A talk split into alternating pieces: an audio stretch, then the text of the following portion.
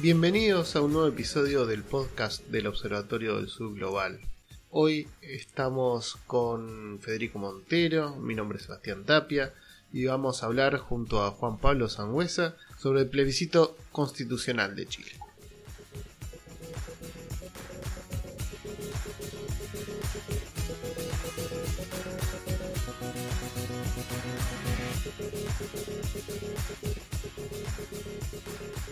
Quiero darles la bienvenida a Juan, Pablo Sangüesa, quien es eh, abogado y secretario de Política Internacional del Partido Comunes del Frente Amplio, un militante eh, político que se conecta eh, desde Santiago de Chile. Así que bienvenido, Juan Pablo. ante todo, para, para comenzar, la idea sería charlar un poquito sobre, sobre el contexto de las elecciones, el plebiscito, ¿Qué comentario puedes hacer sobre el resultado? ¿Cómo se dio el contexto de las elecciones? ¿Cómo se llegó al plebiscito? Y luego vamos a ir entrando, eh, la idea es hacerlo dialogado, luego vamos a ir entrando en algunos aspectos más históricos del proceso político. Así que adelante, Juan Pablo. Buenísimo, buenísimo. Bueno, primero que todo agradecer la invitación.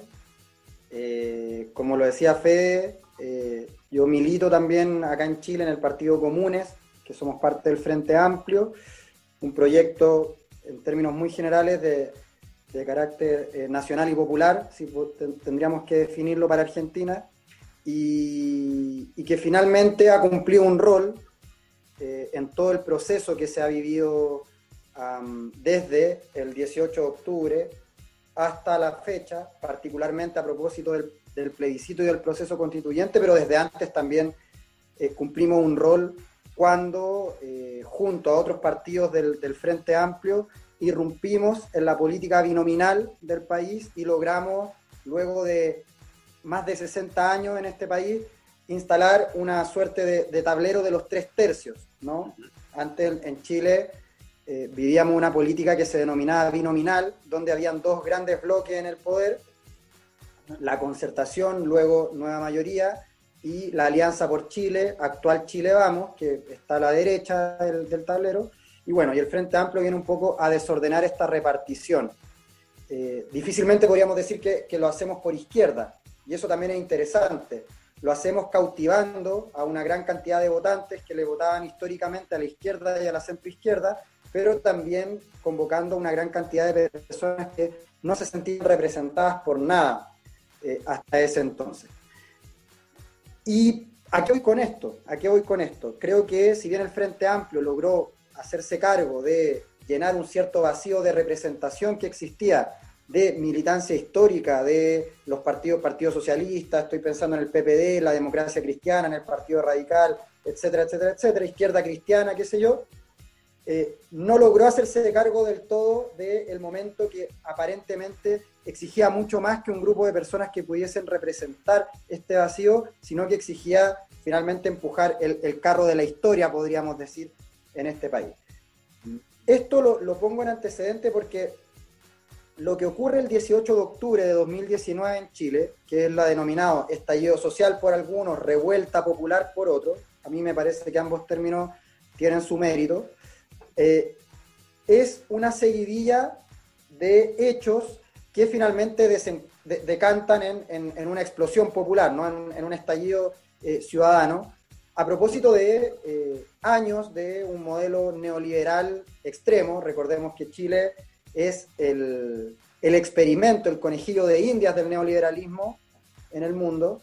Y, bueno, y, fue extremadamente brutal la privatización de servicios públicos. Fue extremadamente brutal como el proyecto neoliberal, entendido por tal como aquel del rásquese con sus propias uñas, se instaló en nuestro país eh, al punto de que eh, nos alienábamos respecto de, la condición de comunidad política. ¿no? No, no, no éramos una comunidad política, éramos un conjunto de consumidores, un conjunto de individuos. Y eso redundaba en una serie de cuestiones, dentro de eso un análisis que, que da para más largo, pero dentro de eso, eh, la, desde, la, desde la instauración del voto voluntario en el país, la baja considerable en la participación electoral, donde la gente sentía que no había nada en juego, donde el discurso eh, común era, ¿para qué voy a ir a votar si mañana tengo que seguir trabajando? Por tanto, eh, la participación política se vio reducida de manera considerable a el ejercicio de ingresar el voto en una urna y aún así no lográbamos concitar una mayoría eh, sustancial a la hora de, hacer este ejercicio democrático mínimo. Esto se, tiene que leer a la luz de una serie de demandas ciudadanas, una serie de demandas sociales insatisfechas durante décadas. Cuando el eslogan del, estallido en Chile dice, no son 30 pesos, fueron 30 años, está haciendo eh, hincapié precisamente en, en esa característica, es decir, lo que simbólicamente gatilla todo el descontento social y el, consecuente estallido popular es el alza de 30 pesos en el metro. El metro es el similar al SUFTE ¿no? de, de Buenos Aires, pero es impensado que esa alza hubiese generado un estallido de las características que lo generó, de norte a sur y de mar a cordillera, por cuanto el metro en Chile solamente funciona en algunas comunas de una región, que es la región metropolitana. En ningún caso es algo que afecta a la gente del norte o a la gente del sur del país, ¿cierto? O a las zonas, o a las comunas más cordilleranas o las comunas eh, más eh, eh, hacia la costa, ¿no?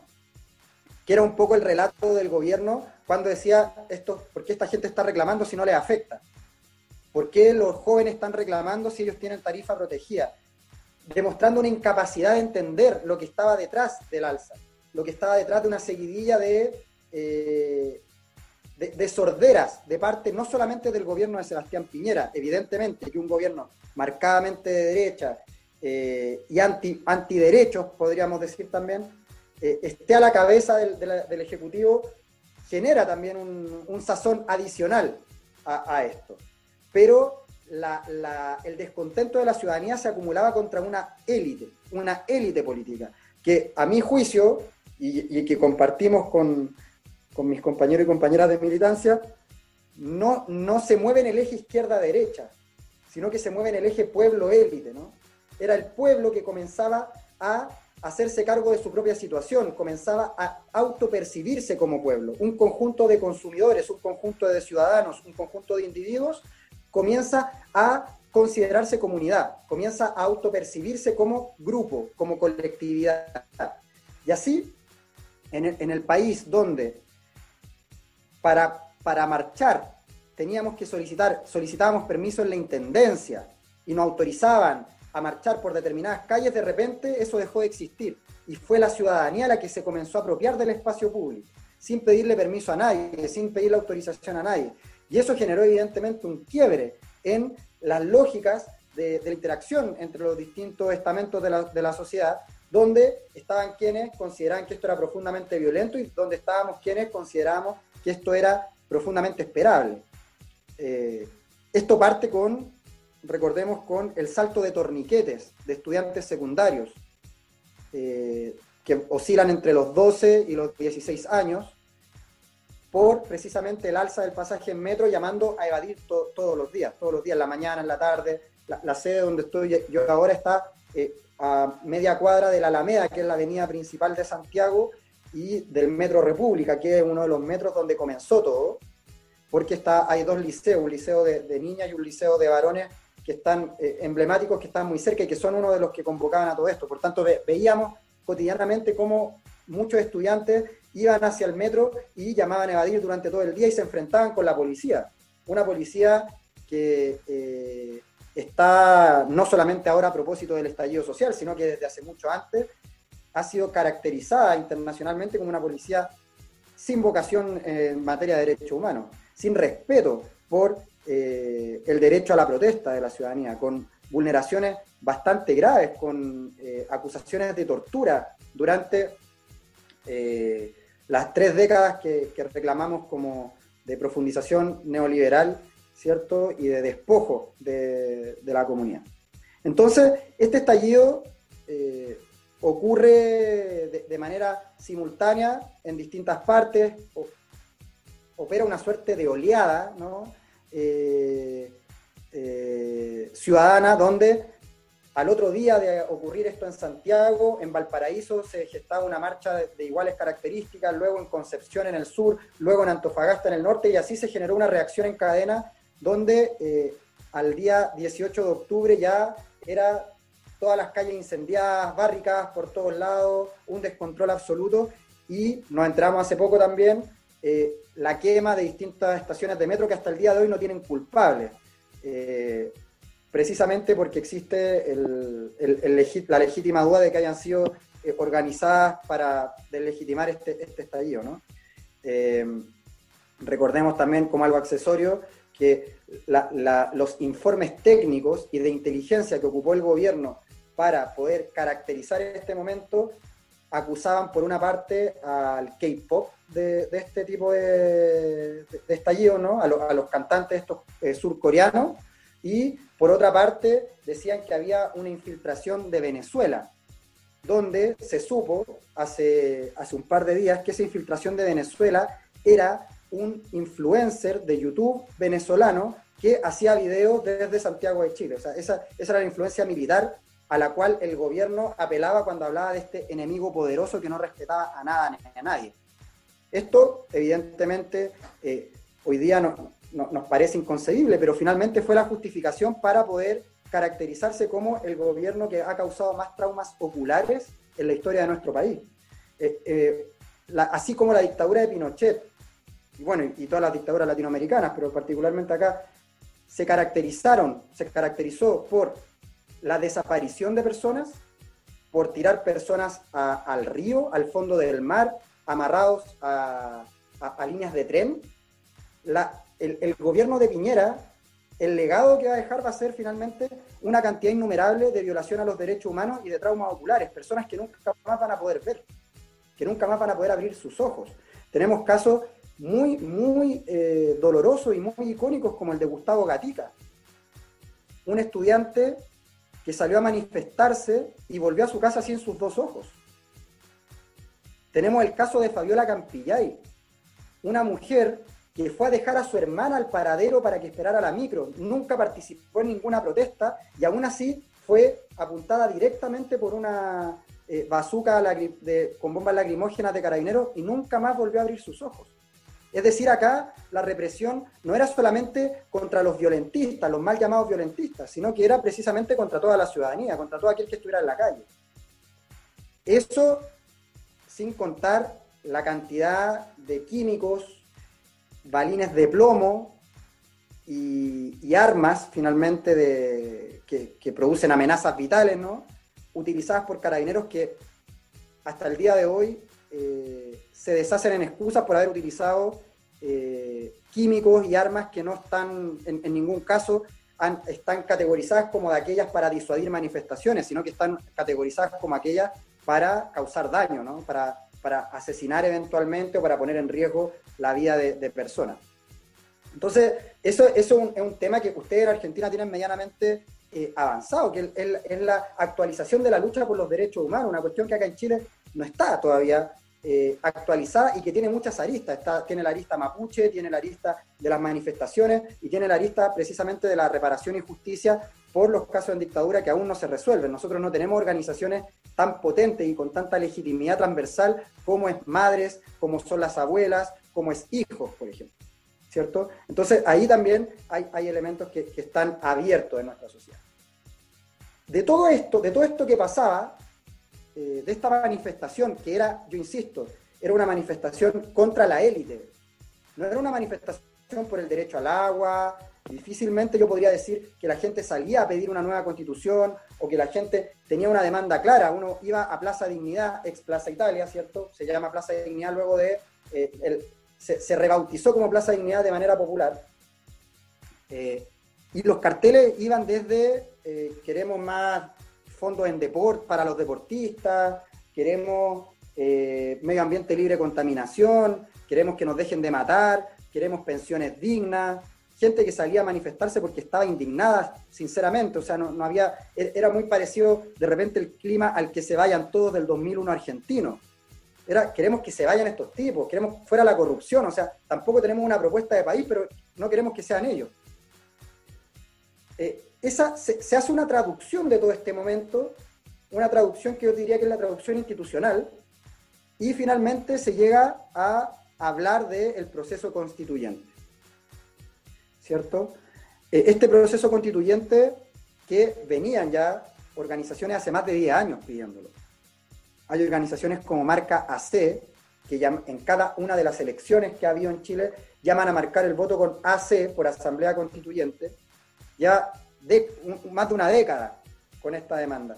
Y, siempre fue muy marginal su, legitimidad o su, o, su posibilidad de incidir en el debate.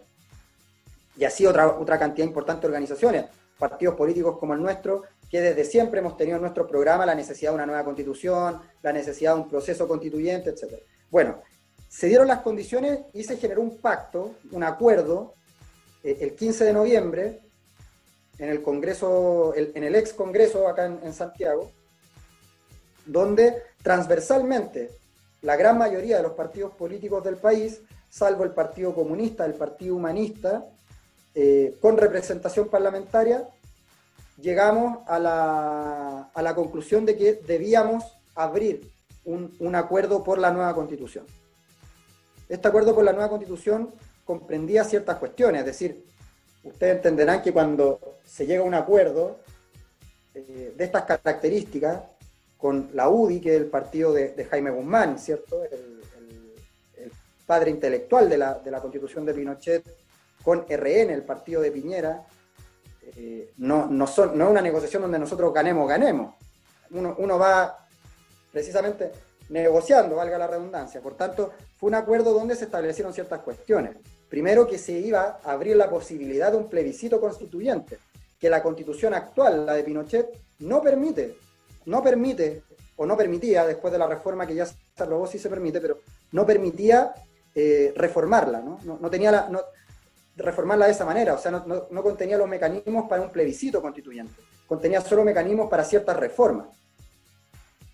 Se llegó a este acuerdo. Se llegó al acuerdo también que eh, dentro de esa, del, órgano constituyente los acuerdos o, las propuestas se iban a aprobar con dos tercios del órgano constituyente. Asimismo, va a haber un tercio que va a tener el poder de vetar cualquier eh, propuesta que, nazca en el seno del órgano constituyente.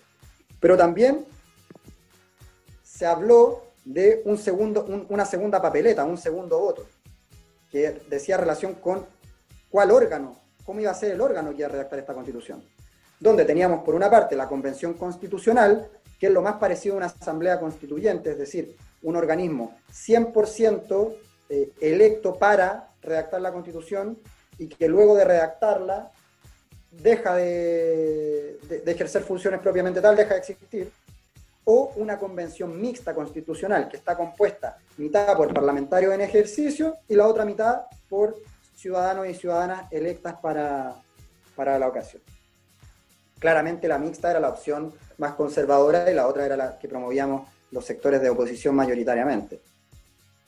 Mm, y luego quedaban una serie de debates abiertos, sin resolver. Dentro de ellos, la paridad, dentro de ellos, escaños reservados para pueblos originarios, dentro de ellos, escaños reservados también para eh, personas en situación de discapacidad. De esas tres cuestiones pendientes que quedaban, solo una ha sido resuelta, que es la paridad y eh, se resolvió finalmente que en caso de ganar la convención constitucional, este órgano iba a ser 50% mujeres, 50% hombres, con un mecanismo de corrección ex post, ¿no? Que iba, eh, exactamente iba a ser 50-50. Eh, esto es, muy relevante porque sería la primera constituyente en la historia de la humanidad paritaria, ¿no?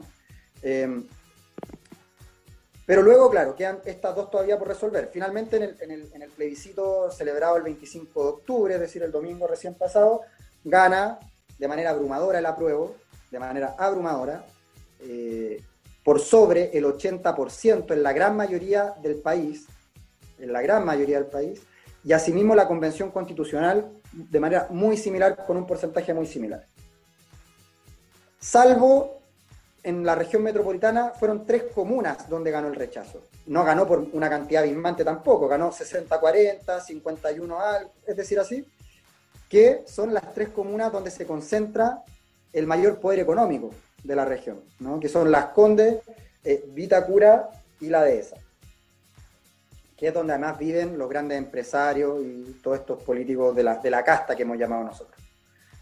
Por tanto, ahí también salió un nuevo eslogan que decía, no eran 30 años, eran tres comunas, ¿cierto? Eh, haciendo hincapié un poco en cómo tres comunas decidieron durante 30 años por más de 300 comunas a lo largo de todo Chile. Em, en eso estamos hoy día, en eso estamos hoy día, la discusión por los escaños de pueblos originarios está hoy aún sucediendo. Estamos además, Chile va a tener, contando la, la del domingo recién pasado, seis elecciones en un periodo muy corto, en menos de un año. Es decir, el 29 de noviembre celebramos elecciones eh, primarias de, municipales, es decir, de candidaturas a la alcaldía y de candidaturas a los gobiernos regionales, a gobernadores regionales. Primera vez también en nuestra historia que existe esta figura de gobernadores regionales y que se eligen. Esa figura estaba, perdón, estaba cubierta por el intendente y el intendente era designado por el Ejecutivo, es decir, siempre los intendentes eran oficialistas. Porque Chile, a diferencia de Argentina, no es un Estado federal, sino que es un Estado unitario, de carácter hiperpresidencialista. Por tanto, el presidente designa los intendentes de todas las provincias del país. Hoy día eso cambió, hoy día eso cambió y van a existir elecciones a eh, gobierno regional, ¿cierto? Por primera vez en nuestra historia. Luego, en abril ocurre la primera vuelta de eh, municipal, primera vuelta de gobernadores y elección de constituyentes. ¿Cierto? Y luego, a fin de año, es la elección presidencial y la parlamentaria. Es decir, tenemos una cantidad importante de elecciones que van a marcar los próximos 20 o 30 años de nuestro país. Van a marcar los próximos 20 o 30 años de nuestro país porque el proceso constituyente comenzó mucho antes del proceso propiamente tal. Comienza por los antecedentes que yo daba anteriormente, con el estallido, con los 30 años de demanda insatisfecha y con el descontento que se iba acumulando.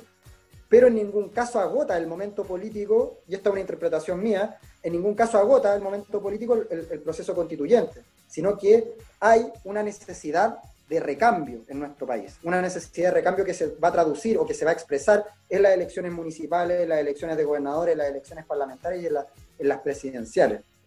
Porque en una encuesta, no recuerdo cuál, que salió hace un par de meses, tenía diferentes reparticiones respecto incluso de la prueba y el rechazo, qué sé yo, pero había una cuestión donde más del 70% de los encuestados coincidían, y es que estaban en contra del modelo neoliberal.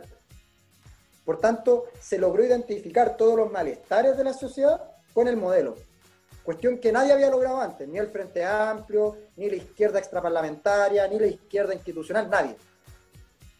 Pero se logró identificar el modelo neoliberal como el causante de todos estos problemas.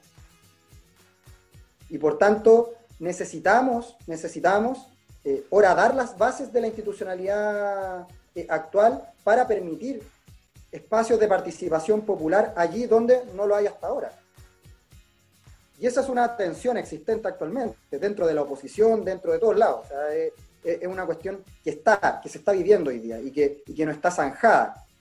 Eh, habemos quienes creemos que hay que ver de qué forma generamos mecanismos para que la Convención Constitucional no se encierre durante nueve meses a debatir la nueva Constitución, sino que genere mecanismos de diálogo con los cabildos territoriales, que genere diálogo de, con las distintas instancias de la sociedad civil, porque si no, nadie nos asegura que no haya un estallido 2.0, nadie nos asegura que la gente no vuelva a salir a las calles porque nuevamente una élite se llevó este proceso a la casa. ¿no? Entonces ahí eh, esa, es una de las disputas que están vivas ex post ¿no? del plebiscito. Y Juan Pablo, ¿cómo fue la reacción de los partidos a este plebiscito? ¿Cómo reaccionaron los partidos tanto de oposición como de gobierno a, los resultados de esta, esta aprobación del llamado constituyente? Vemos que hay un sector de la oposición, me estoy, hablando única y exclusivamente de la oposición, que no está dando ninguna garantía y que leen de manera tan procedimental todo lo que está ocurriendo o que están tan convencidos de la vigencia absoluta y plena de la democracia liberal en el sentido común, que son incapaces de entender que el 25 de octubre no es la finalización de un proceso, sino que es parte de un proceso más amplio. Y por tanto, vemos cómo, por ejemplo, el PPD, que es un partido de centro izquierda progresista, desde el, desde el 25 de octubre a la fecha ya ha proclamado tres candidatos presidenciales. Y los tres candidatos presidenciales representantes de la vieja política que ha sido rechazada contundentemente por la ciudadanía un partido que tiene juventudes, que tiene dirigencia eh, del mundo LGBTI, que tiene eh, dirigencias feministas importantes, lleva a primarias de su partido a la presidencial a tres rostros de la vieja política, de lo denominado coloquialmente rancia política. Por tanto, eso es precisamente una muestra clara de cómo hay quienes, se diría, no han entendido nada de lo que está pasando.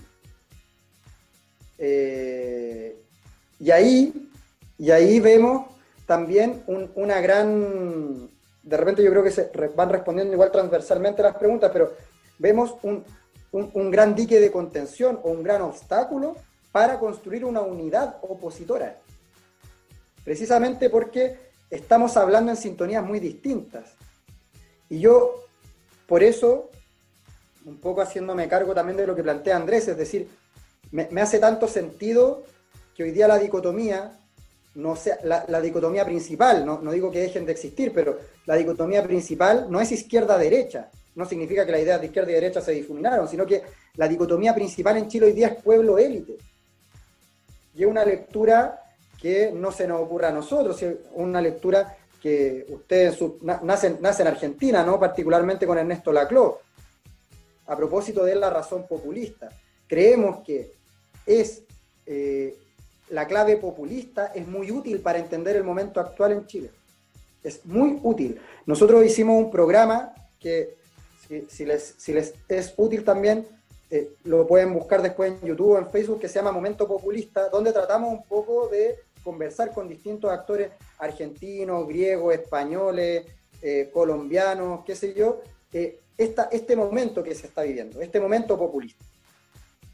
Por tanto, identificamos que existe esta élite, esta casta, que sigue sin entender el país en el que está viviendo, que siguen sin entender que lo que está pidiendo la gente es un cambio, es una transformación radical, no solamente un proceso constituyente.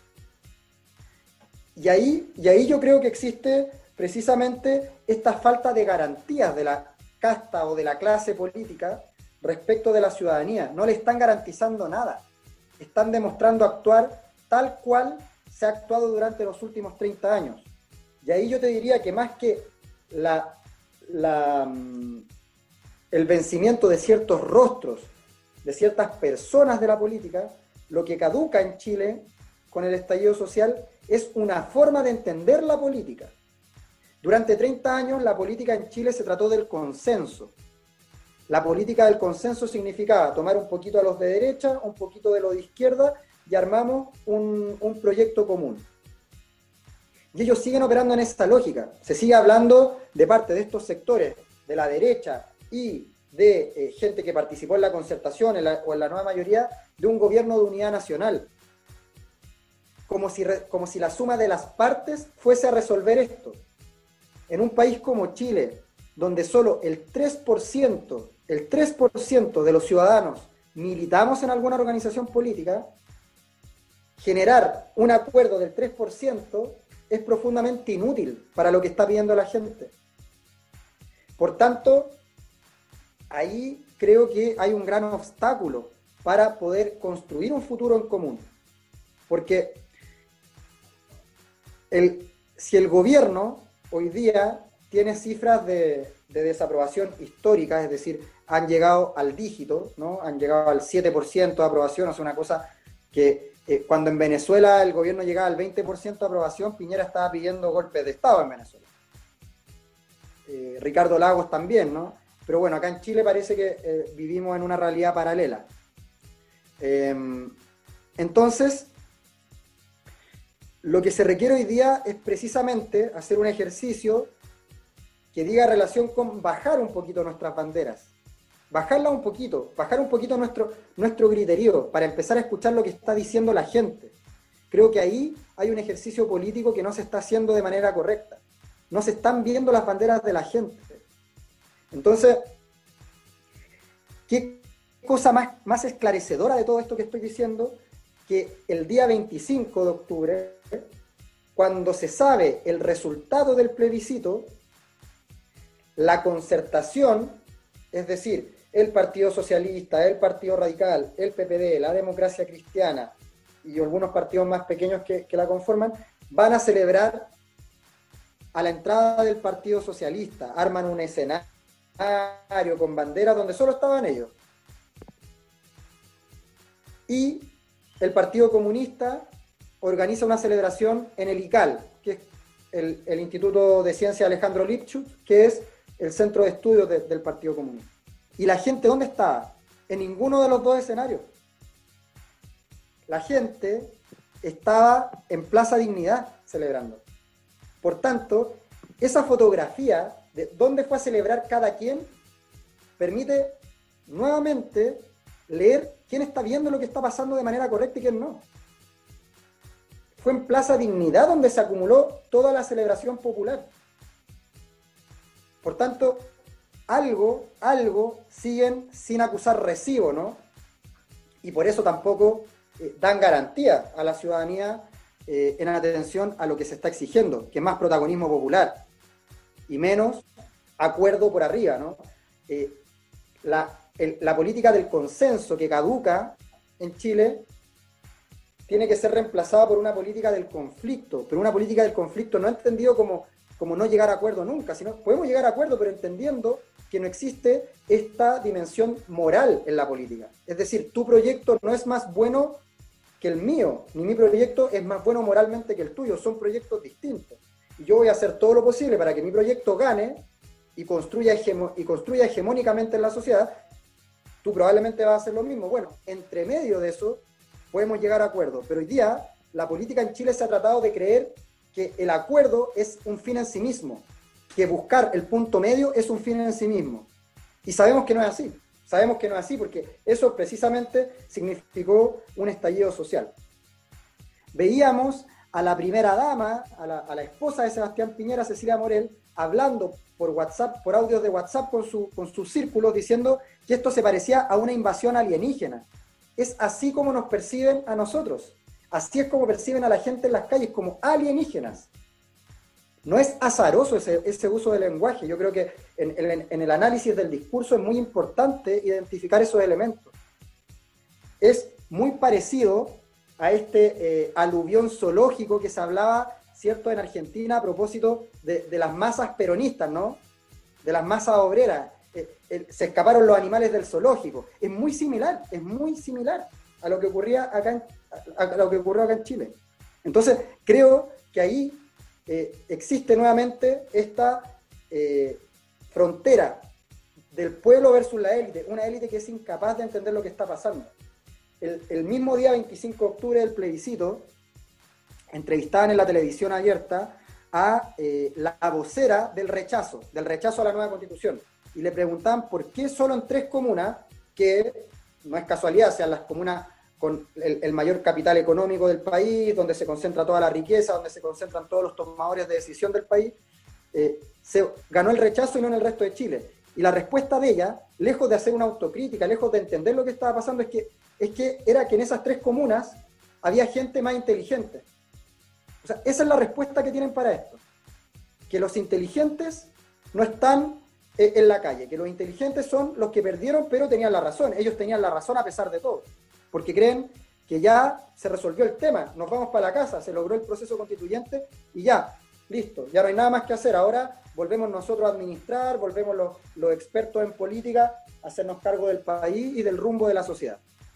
Y no es así, no es así, yo creo que no es así. Entonces, ¿qué liderazgo queda formado en Chile? ¿Hay alguien que pueda tomar las riendas en este caso? Y una de, la, de, la, de los vacíos que existen a propósito de, este momento, de este momento populista que hemos identificado nosotros, es precisamente que no existe una conducción. Nosotros no tenemos una Edita, no tenemos un Perón, no tenemos un Rafael Correa, no tenemos una Cristina, no tenemos un Evo Morales, no tenemos un García Linera, ¿cierto? Entonces, no tenemos un Lula, no, tenemos alguien, no tenemos una figura que logre hacerse con toda esta carga simbólica que está desplegada en las calles, que está desplegada hoy día en la ciudadanía. Entonces, ahí yo creo que esa es una tarea que tenemos, es una tarea. Y en lo inmediato yo creo que esa tarea se, tiene que abocar también a la, territorialización del poder. Territorialización del poder por cuanto existe una dimensión eh, constituyente que, que se nos viene encima, que ya estamos dentro de ello y que debemos lograr democratizar en distintos cabildos que se construyan en los municipios. Hay municipios, hay, hay una, una, suerte de alianza entre distintos municipios para crear los municipios constituyentes, es decir, municipios que se pongan a disposición de generar cabildos, de involucrarse en el proceso constituyente y de incidir territorialmente en el proceso. Entonces, ahí yo creo que hay ciertas oportunidades. Hay una, una autora chilena que se llama Camila Vergara, que reside en Estados Unidos, que hace clases en, la Universidad de Columbia sobre teoría constitucional, y ella escribió un libro que se llama República Plebeya, Guía Práctica para el Poder Popular. Y ahí habla un poco de esta, de esta lógica de eh, cómo la constituyente tiene que generar canales de comunicación y distribución del poder hacia los distintos cabildos territoriales. Cabildos territoriales que existían eh, desde el estallido social, pero que en ningún caso tenían la fuerza para poder impulsar cuestiones por sí mismos. O sea, tampoco podemos mentirnos. ¿Habían cabildos territoriales? Sí, habían cabildos territoriales, pero eh, no eran expresión espontánea de la organización popular, eran organizadas y todo, y a mí me parece que está bien que así sea, no, no, estoy, no estoy condenando esa forma, pero creo que es necesario fortalecer ese tipo de organizaciones también. Es necesario fortalecer eh, finalmente que, que, Chile sea eh, inundado por el clima constituyente. Creo que ahí vamos a tener una, una, una oportunidad interesante también de quizás poder construir este liderazgo que hoy día está dormido o que, o que aún no logra representar a, la, a, la, gran mayoría de la población chilena. Bueno, creo que tu perspectiva analítica, política, creo que trae mucha frescura también al abordaje de la situación en Chile. Así que realmente muy, muy contento, muy agradecido por, tenerte con nosotros. muchas gracias a ustedes también por la atención, por el tiempo y por la consideración. Y estamos a disposición, estamos a disposición de, lo, que se requiera. También es parte de nuestra responsabilidad política poder difundir un poco nuestro relato de lo que está sucediendo acá. Así que agradecido y espero que les haya sido útil.